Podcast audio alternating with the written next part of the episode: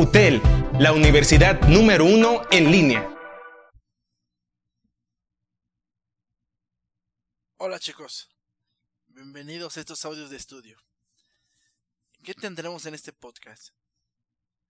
Analizaremos lo que es la teoría de las metas, la teoría del refuerzo y la teoría de la equidad. Recuerden que seguimos viendo el tema de la motivación y les estoy explicando cómo se deben de aplicar cada una de las teorías en la vida real dentro de las organizaciones. La teoría de las metas, chicos. La teoría de, la meta, de las metas fue formalizada a principios del siglo XX. Sale por Edwin Luke. Básicamente, esta teoría sostiene que las metas concretas y difíciles de alcanzar o que son retantes o retadoras, nos dan mejores resultados en términos de motivación, dado que actúan los retos como estímulos internos, chicos. Es decir, cuando yo se la vendo a mi empleado como un reto, a partir de ahí él quiere demostrar. Hagan de cuenta que esta teoría está basada en la jungla váyanse a la época de cuando el hombre cazaba mamuts. Resulta que el hombre anteriormente cazaba de repente al inicio sembraban mm, junto con las mujeres. Sí, pero el hombre se supone que era el macho alfa, el macho peludo. Entonces, ¿hacía lo mismo que una mujer que no tenía fuerzas? No, el macho alfa quería otra cosa. El macho alfa sabía que tenía que demostrar que tenía un mayor poderío que el resto. Entonces inventó ciertas herramientas que le ayudaron de repente a matar ratones. Ah, era diferente. El ser humano empezó a comer carne. Después se dio cuenta que todos podían hacer eso. Por ende, quería un nuevo reto. Ahora iba a cazar venados. Entonces de repente cazaron venados y wow, yo era el más poderoso o esa persona que la había cazado era el más poderoso. Pero ahora no, todo lo hacían, mm, ya no sobresalían. Entonces otro quería sobresalir y de repente dijo voy a cazar jabalís, son más veloces y aparte tienen unos grandes colmillos que si te dan o si, te, si, se te pegan te pueden rebanar la carne, entonces te pueden hasta matar. Pero yo voy a demostrar que puedo hacerlo sin ningún problema. Hasta que llegó un momento que lo logró, porque se le vendieron como reto. Después, así siguió el crecimiento del reto hasta que cazaron mamuts. Esa es la teoría de las metas, chicos.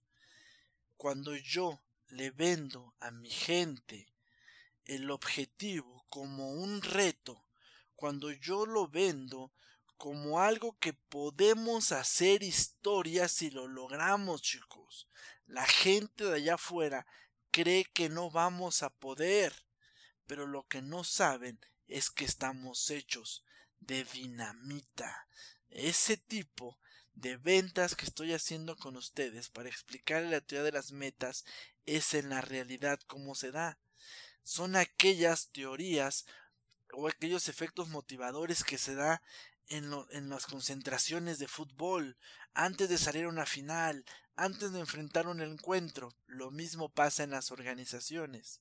¿Sale? Así es como funciona la teoría de las metas, que se la tenemos que vender como un reto, que si lo logra, el empleado conquistó algo difícil, y si no lo logró, él se murió en la raya pero consiguiendo algo difícil, no algo fácil que cualquiera consigue. Ah, ¿verdad? Esa es la teoría de las metas de Edwin Luke. Está interesante. Esta teoría, chicos, a su vez se usa con la teoría del refuerzo.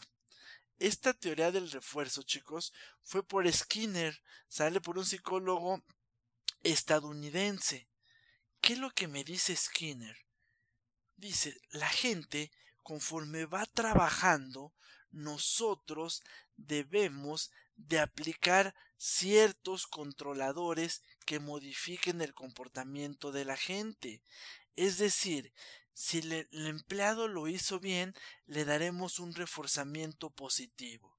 Pero si lo hizo mal, haremos un reforzamiento negativo. ¿A qué me refiero? Haremos una corrección.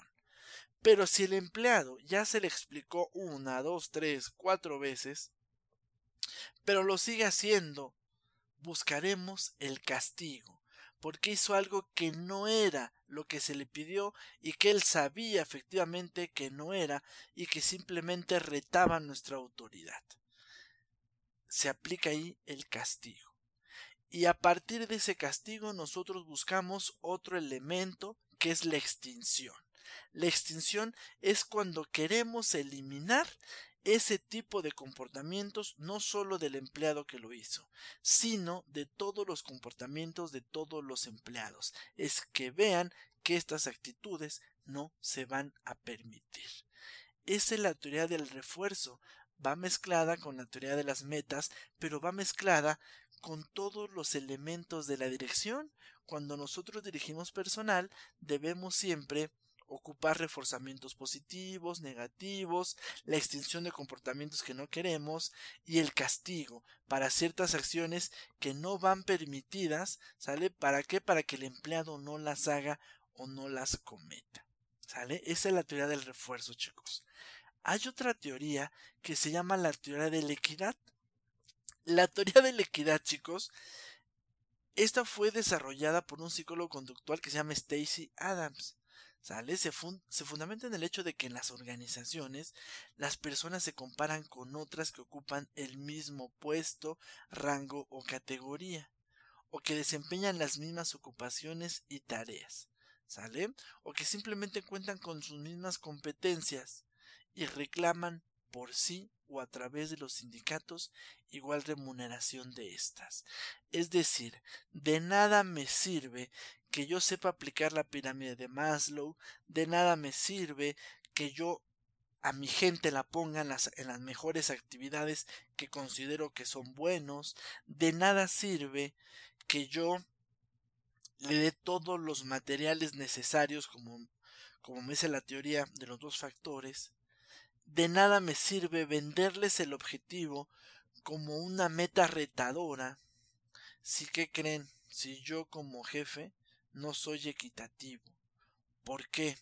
Porque tengo dos empleados con las mismas condiciones o las, perdón, las mismas habilidades, con los mismos conocimientos, pero a uno le pago más que otro. ¿Por qué? Porque uno es mi amigo o porque uno se vio más abusado y entró ganando más que el otro. Esa es la teoría de la equidad. Dice que una de las mayores motivantes que tiene el ser humano es saber que es tratado con igualdad con respecto a sus similares. Entonces tengamos cuidado chicos cuando nosotros tenemos preferencias por uno o por otro. Cuando por un simple cuando por un mismo hecho a uno regaño y al otro me hago que no pasó nada porque es mi amigo. Tengamos cuidado porque eso genera problemas de motivación, chicos. ¿Sale? Entonces, escuchémonos en el siguiente podcast. Espero que esas teorías les hayan quedado claras. ¿Sale? Recuerden que no hay una teoría exitosa. Todas me ayudan a motivar mejor a mi empleado y a yo tener un mejor comportamiento con ellos. Nos vemos en el siguiente podcast.